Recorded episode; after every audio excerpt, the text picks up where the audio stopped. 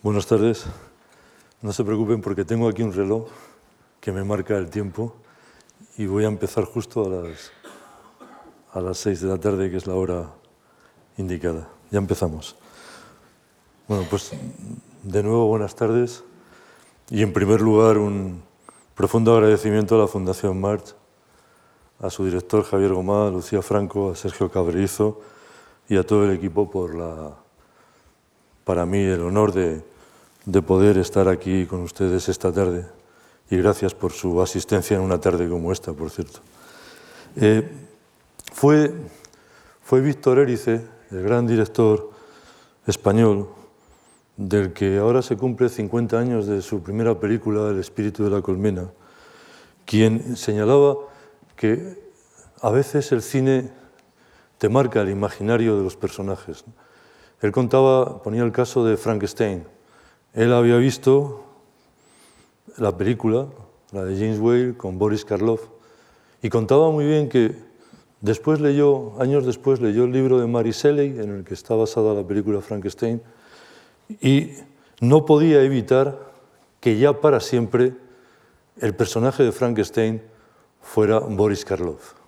Y esto nos lleva a una cuestión muy eh, relevante para, para, el cine y para cualquier película que podamos, que podamos ver. Y es que uno de los misterios del cine es eh, cómo presenta una realidad que es uniforme para todos los espectadores. Y por eso colocaba el ejemplo, eh, comenzaba con el ejemplo de, de Víctor Erice y Frankenstein, porque ustedes probablemente, muchos habrán leído, por ejemplo, la gran novela de Clarín, La Regenta, y todos cuando hemos leído La Regenta por primera vez nos imaginamos a una Anita Ozores. Y la literatura tiene esa capacidad de que cada uno, dentro de su competencia, dentro de su experiencia, dentro de lo que ha vivido, de lo que ha leído, pues tiene una imagen de ese personaje. En el cine esa imagen nos viene, si quieren ustedes decirlo así, impuesta. Decía Borges sobre la literatura que el gran misterio de la literatura es cómo lo que parte de la imaginación de uno se convierte en la memoria de otros. Cómo a veces personajes literarios o cinematográficos, en nuestro caso hoy, nos acompañan a lo largo de la vida de manera más presente, más constante y a veces incluso con más influencia que personajes reales que conocemos de nuestra familia o de nuestros amigos. ¿no? Como te puede acompañar pues, el protagonista de Ulises, de Leopold Bloom, de Joyce, o eh, Hans Castor de la montaña, de la montaña mágica. Esa, esa, capacidad, esa capacidad de crear, de instalarse en el imaginario colectivo, marca la trascendencia del, cinema, del cinematógrafo a lo largo del, del, siglo XX. Hoy vamos a hablar de, de clásicos y de mitologías. Y Jean Harlow, que es la protagonista de la, película que vamos a ver esta tarde, La Perirroja, tiene precisamente esa capacidad de mitología que trataré de resumirles brevemente en este tiempo. Eh, el ciclo, como ustedes eh, van siguiendo, es el ciclo del cine precoz, es decir, el cine que es anterior al código, al código Hayes. Tengo que señalarles perdón, que, esta, que esta película sí pasó por la oficina Hayes, que era la oficina que daba la, aprobación o no aprobación de las películas, aunque todavía el código no estaba eh, suficientemente instalado. Después sería mucho más duro. Y ustedes lo van a ver, que iba a ser mucho más duro cuando vean esta película y comprueben que hay elementos de esta película que van a desaparecer después en el cine, en el cine posterior. La verdad es que la película eh, tuvo la aprobación de, este, de esta oficina Hayes, pero tuvo la aprobación con algunas escenas que tuvieron que, tuvieron que, cortar. Eh, la película está, eh, está hecha eh, con esa naturaleza del, del, código, del código Precat. Probablemente sea una de las películas de las que ustedes han visto, pero esta, esta es una de las películas muy particulares desde el punto de vista del código Precot por el personaje de Jean, de Harlow. Eh, hay que decir que el primer guion lo escribieron a medias nada menos que Scott Fitzgerald y Marshall deben ser, pero que no les gustaba demasiado, pasó un poco como con la película Casabranca, que fueron cambiando el guion, y aquí no les gustaba porque querían introducir unos elementos más, más cómicos que los que tenía la propia novela en la que estaba basada, en la que está basada o en la que al principio estuvo basada, estuvo basada la película. ¿no? Y eh, contrataron a Anita Loss, que era una gran guionista y escritora, para hacer la comedia más, más divertida. Eh, ¿De dónde viene lo de la pelirroja? Bueno, viene de una historia muy curiosa porque eh, Jim Harlow, en el estreno de otra gran película de esos, de esos años, que es El Gran Hotel, apareció en el estreno con un cabello rojo tiziano, como lo, como lo, de, lo denominaron. ¿no? Y eso marcó también el, el, el, protagonismo de esta película y no mucho que tiene que ver esa pelirroja, aunque tiene una paradoja bastante divertida. Y es que la película es en blanco y negro, por lo tanto el color es un poco como las primeras películas españolas, no sé si ustedes lo conocen, pero las primeras películas españolas mudas que estaban basadas en zarzuelas, lo cual era bastante la verbena de la paloma, por ejemplo, ¿no? y está, eran mudas, pero estaban basadas en, en zarzuelas. Aquí eh, la pelirroja es la pelirroja, aunque la, el pelirrojo no se vea suficiente, suficientemente. ¿no? La película tiene un aspecto muy curioso. Yo les hablaré de eso muy brevemente, pero la película tiene un aspecto que es... El personaje de Jim Harlow es un personaje que busca y pretende. No les voy a hacer... No voy a decir un spoiler, porque como antiguo director del Instituto Cervantes prefiero hablar en español cuando es posible. Entonces, la traducción de spoiler que yo les recomiendo que utilicen con sus amigos estas noches de cenas es destripe. ¿no? no me destripes la película, no me, no me, no me hagas un spoiler, no me destripes la película. No les voy a destripar la, la, película, pero voy a tratar de contarles algunas cosas en las que ustedes, si quieren, se pueden fijar que son moderadamente, moderadamente divertidas. ¿no? Eh, el, el, cine eh, precot en esta película está en su mayor esplendor. Es eh, la paradoja, como les digo, del, título y también esa frase que se solía pronunciar y que después se hizo una película sobre ello, que es Los caballeros las prefieren rubias, y ella se cambia al personaje.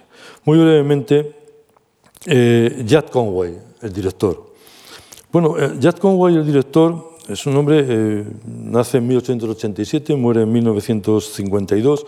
La película que van a ver esta tarde es de 1932, es decir, de ahora hace 90 años ya. Y, entre, para que ustedes quizá puedan haber visto alguna de, sus películas brevemente, ese director de Una mujer difamada, de 1936, de Un yankee en, en Oxford, del 38, de La dama del trópico, de 1939, de Encrucijadas, de 1932, de 42, con Hedy Lamar y William Powell, con Estirpe de dragón, de 1942, con Catherine Catherine Hepburn. Él había sido también había sido actor, hizo multitud de películas eh, mudas desde prácticamente 1900, 1900, 1902. Eh, es, un, es, un, director que eh, lo que se podría denominar un artesano de, de, la industria, un hombre que conocía perfectamente lo que era la industria cinematográfica, lo que eran los objetivos, las razones y el sentido para hacer una película que intentara llegar a, todo, a, todo, a todos los espectadores sin, sin diferencias. ¿no? Es, eh, y después Jim Harlow, que es para, eh, para todos probablemente, es una historia trágica de Jim Harlow, no sé si ustedes la, la, la conocen, pero eh, ella eh, murió, muere muy joven, nace en 1911, muere en 1937, víctima de una uremia, eh, y la verdad es que es una persona desde el principio terriblemente eh, independiente. ¿no? Es, eh, parece, se ha dicho, como una especie de personaje, de personaje bíblico, en, lo que era ella como actriz y en su, en su, en su modo de comportarse. ¿no? Una especie de, al mismo tiempo, de Esther, de, de Judith y de Sara. ¿no? Diego Doncel escribía, hacía una una similitud muy curiosa de los personajes de, de, de Harlow si hubieran estado eh, representados por personajes de personajes de ópera, ¿no? Eh, Diego Moldes, era, decía, sería, sería la, Carmen, la Carmen de Bizet, la Laura de la Gioconda, la Dalila de Sansón y Dalila de Saint-Saëns, la Judith del Castillo de Bartok, la Azucena del Trovatore de Verdi, e incluso la Branganet de Tristán y Solda de, de Wagner, ¿no? desenvuelta, segura de sí, mismo, de sí misma, tiene una sensualidad provocativa, los trajes siempre ceñidos, se la llamaba la rubia platino, ella crea la imagen de la, de la, de la rubia platino, de ahí la, la, innovación y lo curioso de esta película de la, de la. Y eh, ella muere en 1937, que es su sexta y última, su, sexta y última, y última película. ¿no? Eh, eh, se había hecho la, la, Platinum Blonde en 1931 con una película de Frank Capra que eh, cuando, cuando se la comenzó a conocer por el nombre del, del, peinado, el, el, platino, es decir, la rubia platino que iba a convertir. Bueno, Marilyn Monroe en el fondo es una digamos, sucesora o intenta ser una sucesora de esa rubia platino que había inaugurado ya en los años 30 eh, eh, nuestra protagonista de hoy, Jean, Jean Harlow. Fue el modelo en los años 30, de los años 30 del siglo, del siglo XX, de todas las rubias platino de América, incluida, por supuesto, como les digo, Marilyn Monroe. Eh, deslumbra hoy, con los 90 años de la película, por eso el cine ya es clásico como la literatura, ¿no?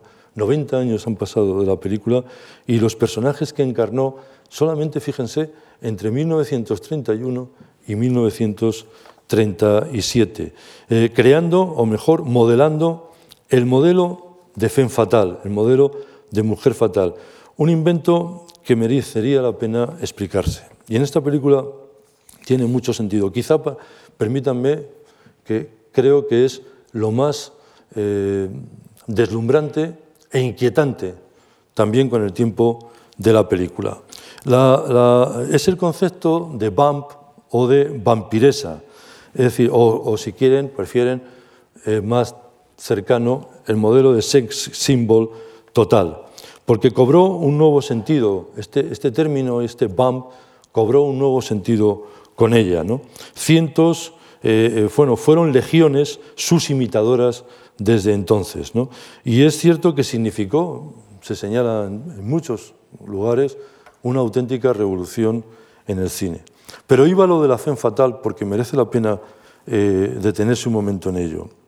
La fe fatal, vamos a hacer rápidamente, si me permiten, un repaso muy breve de femme fatales, de mujeres fatales en el cine, sobre todo aparece después de esta película del 32 y de alguna posterior, aparece eh, en el cine que se ha denominado cine negro o el cine que es eh, el cine policíaco que marca probablemente eh, la, edad de oro del cine de Hollywood. Fíjense, Barbara Stanwyck en Perdición, 1944. John Bennett en La mujer del cuadro, 1944. Rita Hayworth en La dama de Shanghai, en 1946. Sigo Lana Turner en El cartero siempre llama dos veces, Jean Tien en Laura, Ava Gardner, extraordinaria, en Forajidos con Burr Lancaster, o Jan Greer en Retorno al pasado con Robert Mitchum.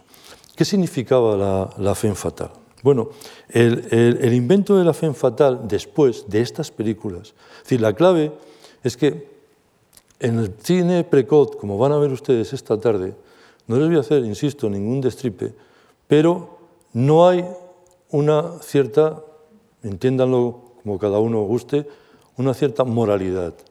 Es decir, no es que ganen los buenos o ganan los malos, es que se cuenta cómo es cada personaje y que cada espectador saque sus consecuencias. Hay que decir de esta película que las consecuencias que sacaron los sectores más conservadores de la sociedad norteamericana fundamentalmente católicos, era eh, una crítica brutal a la película, ¿no? porque lo que contaba la película, lo van a ver ustedes esta tarde, eso no se podía contar. Y sobre todo eso no se podía resolver, resolver así. Eh, eso cómo se resuelve lo van a ver ustedes, yo no se lo voy a adelantar porque si no perdemos toda la gracia de la tarde. ¿no? Pero, eh, pero a partir de ahí aparece el invento de la, de, la, fatal. Hasta aquí es el personaje de Jean Harlow, que es una chica que quiere ascender socialmente y que usa todas las armas que tiene en su poder, belleza, seducción, para conseguirlo, dándole igual a quien se lleve por delante en su intento de ascenso social. Y entonces resulta que el invento de la fin fatal es una consecuencia de la aplicación del código. ¿Por qué es una consecuencia de la aplicación del código el invento de estas mujeres fatales que, como saben ustedes, en las películas que les acabo de, de señalar, y hay muchas más, pero estas son quizá las más significativas, las más conocidas y cinematográficamente las más relevantes. Pero ¿por qué esa, esa creación de la mujer fatal? Porque no podía permitirse que la mujer se riera de los hombres.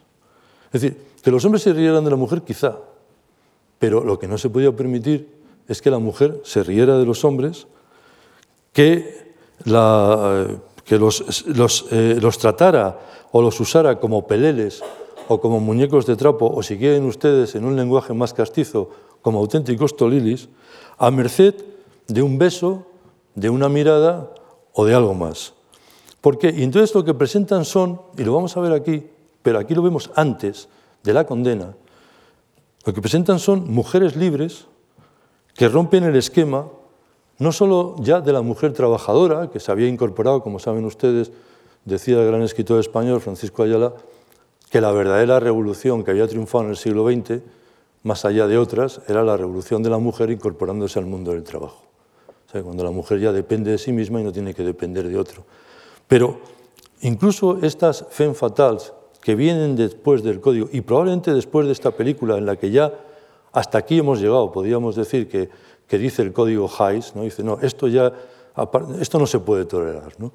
Entonces aparecen este tipo de mujeres que sí, que son libres, que rompen con el esquema de casarse, de cuidar de la familia, pero tienen unas características muy curiosas, vistas, claro, estamos jugando con trampa, lo estamos viendo con la perspectiva del tiempo, ¿no? y eso nos permite analizarlo de una manera más concienzuda y sobre todo no directamente metidos en el bosque. ¿no? Eh, son capaces insisto, no quieren casarse, no quieren cuidar de la familia, tener hijos, son mujeres independientes, generalmente mujeres urbanas, profundamente urbanas, pero llegadas de, de, otros, de otros lugares, que aprovechan el anonimato que permite la ciudad. ¿Qué es ese anonimato? Pues el eh, para decirlo casi en términos un poco más cotidianos, que significa que cambiarse de acera es cambiarse, de barrio. Que allí nadie se conoce a nadie, no es un pueblo. Beben, fuman, saben estar solas en la barra de un bar sin consentir el atosigamiento del impertinente de turno, o, si va en el caso, utilizarle o reírse de él. Buscan, por lo general, como en esta película, un ascenso social. Esa era otra crítica del personaje que, por cierto, veremos en la película. Hay una cierta crueldad en, ciertos, en ciertos ambientes sociales de cómo se trata al personaje de, de Jean Harlow, a la pelirroja, en esta película, precisamente por su intento de ascenso social. Su adaptación, si me permiten, es a través de la inadaptación a las normas comunes. Su desafío es a las costumbres y a los estereotipos. Si se considera el triunfo de un hombre por su ambición sin límites y salvando como sea todo tipo de obstáculos, este tipo de mujer, utilizando las armas que le concede la propia sociedad, los va a llevar al límite, como lo va a llevar en la película que van a ver ustedes esta tarde. Jean Harlow en esta película es la quinta esencia de este modelo, pero que todavía no está convertido en femme fatal. Y esto quizás es lo más significativo de la película, que está contado tal y como, que cabe, yo creo que insistir en ello, que tras el código, tras la imposición del código Hayes, este tipo de mujer se va a convertir en el enemigo público número uno para el estereotipo eh, social. Como les decía en los ejemplos, Jim Harlow había hecho películas que algunos habrán visto, maravillosas, como es eh, el personaje de China Doll en Mares de China, nada menos de Ty Garnett, el mismo director de El cartero siempre llama dos veces, nada menos con, con Carl Gable. Eh, tuvo una vida tormentosa, permítanme que entre en estos pequeños detalles. Había tenido un primer marido cuyo matrimonio duró dos meses y el marido además se suicidó. Nunca se supo si el marido se suicidó o qué ocurrió. Eh, lo cierto es que él tenía como cierta impotencia y, eh, eso le, le, lleva a una cierta desesperación. Y como es en, esto que se llama la prensa del corazón, en Hollywood ya existía y existía de una manera brutal, con, con, ataques a, la, a, las grandes estrellas o inversiones en su vida privada de una manera un tanto espeluznante, porque a la pobre, a la pobre Jean Harlow la llegan a acusar de que ha sido ella la que ha asesinado a, a, a su marido. ¿no? Eh, un tipo violento, con lo que se denomina ahora una violencia de, de género, y eh,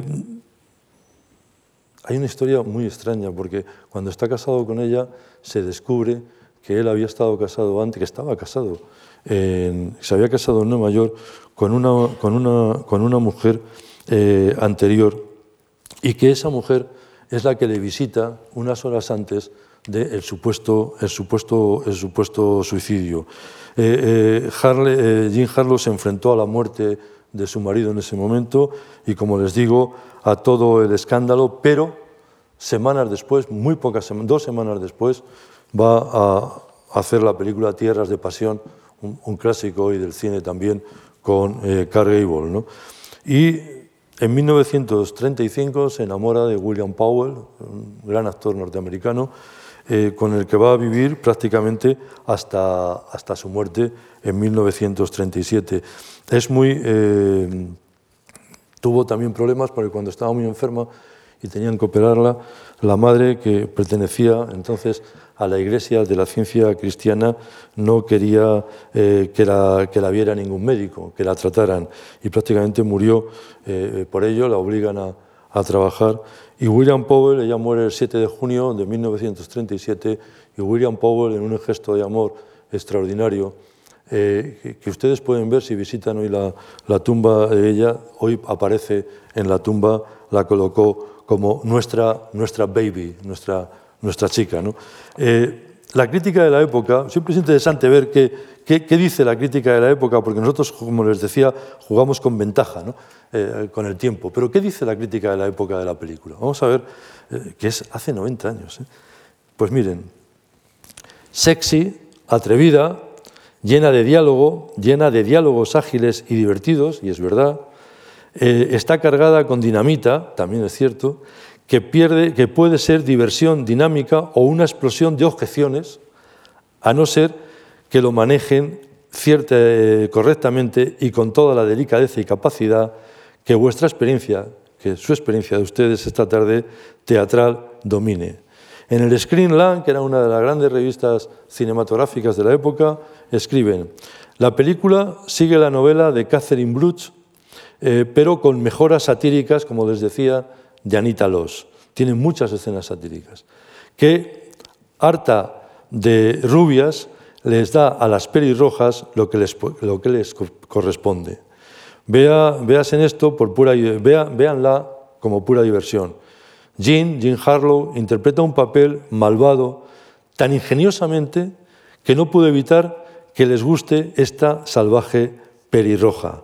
Eh, en el cine mundial en España, eh, se estrena también en España, España ya saben que tenía, una, tenía un, interés por el cine, lo, lo, hemos mantenido siempre extraordinario.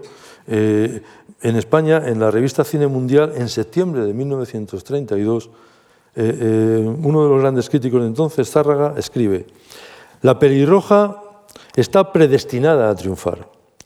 Hacerlo, hacerlo paso a paso, es lo más logrado y el secreto de su éxito. Y no estuvo precisamente en su belleza estatuaria, ni en la, famosa cabellera platino. Fue sobre todo su manera, su, dice, su manera perturbadora de dar, un beso.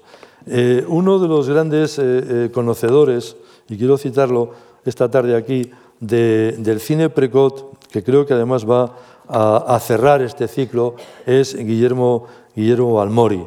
Y Guillermo Almori cuenta muy bien, les voy a contar rápidamente solamente que dice que el personaje de Jim Harlow es esencialmente inmoral. Yo ahí podríamos matizarlo, lo dejo a la visión de ustedes, si es inmoral o si sencillamente es amoral, que no es lo mismo.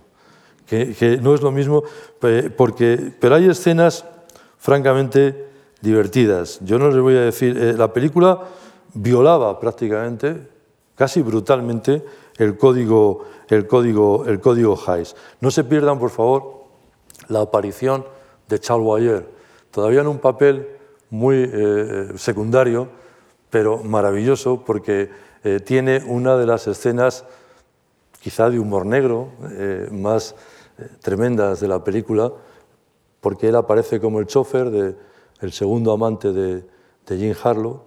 Tendríamos que llevar casi un blog de notas para ir contando los amantes de Jim Harlow en la película y cómo los va cambiando, ¿no?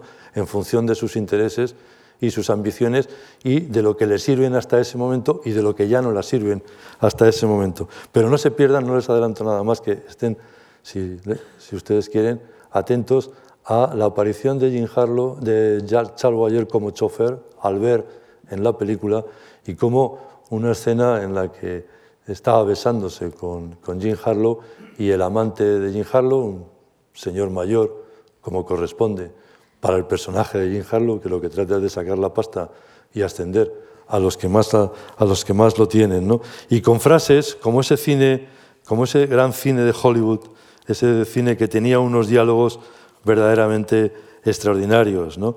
Hay un momento en el que está eh, probándose, lo verán, un vestido y en la tienda y pregunta, ¿se transparenta? Y la dependienta le dice, me temo que sí, señorita. Dice, perfecto, me lo llevo. Yo creo que ahí es, la definición de lo que ustedes van a ver a lo largo, a lo largo, de, a lo largo, de, la, a lo largo de la tarde. ¿no? Eh, eh, incluso cuando se está, se está eh, cambiando el, peinado, ¿no? tiene también otra, otra de, sus, de sus frases que quedan para, para, para el cine. ¿no? tenía... Voy a leerles alguna.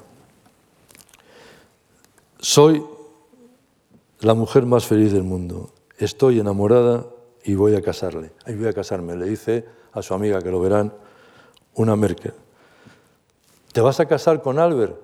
Que como les he dicho es el chofer, que es el joven, los demás son mayores, salvo uno. Le pregunta una, dice, no, no, me voy a casar con Garse, que es el benefactor. Contesta, la amiga ingenuamente le pregunta, ¿estás enamorada de Garste? Y ella le contesta, no, de Albert.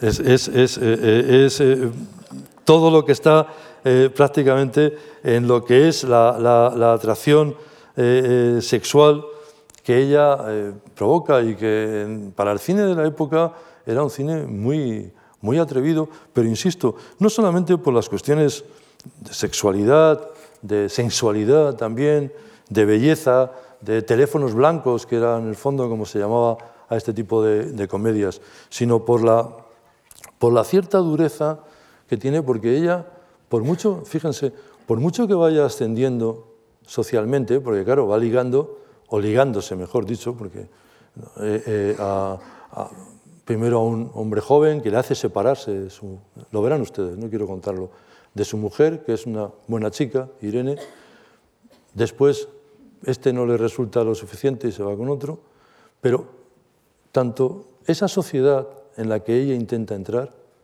no la... hay, hay alguna escena dura que se la dejo a ustedes del dolor de esa chica de provincias que llega, que quiere triunfar, sea como sea, llevándose por delante lo que se lleva por delante, y no es aceptada. Pero tampoco voy a hacerles un, un destripe porque el final de la película es extraordinariamente maravilloso y van a entender ustedes por qué inmediatamente después de esta película el código Hayes se aplicó pero vamos, al 100%, ya se acabó. Se podría decir, podríamos hacer un titular que dijera, después de la, de la peli roja se acabaron las bromas. Aquí ya, aquí ya vamos a entrar con mano dura porque esto ya no se puede consentir. Que esto termine como termina, esto, eh, esto es una humillación. Y de ahí viene, como les decía, y con eso termino y muchísimas gracias, eh, y ahí viene precisamente el, el que van a seguir va a seguir apareciendo ese tipo de mujer, pero ahora ya no va a aparecer con este sentido, si quieren ustedes, un tanto juvenil, ambicioso sin duda, ya no, porque va a aparecer, aquí no hay crímenes prácticamente, hay, en las otras películas que les he hablado ya la cosa va más en serio y esas mujeres ya no son, ya no son Jean Harlow. ¿no? Bueno, muchísimas gracias en una tarde de lluvia como esta y espero de verdad, pero creo que no que no me voy a equivocar, que disfruten mucho de la película porque es una mezcla entre una película sumamente divertida, por los diálogos, estén atentos a ellos, son muy buenos, Anita Los, pero sobre todo por lo que significó históricamente como una de las últimas películas precot y por lo que ese papel de mujer iba a significar después en el cine. Muchísimas gracias y que lo disfruten.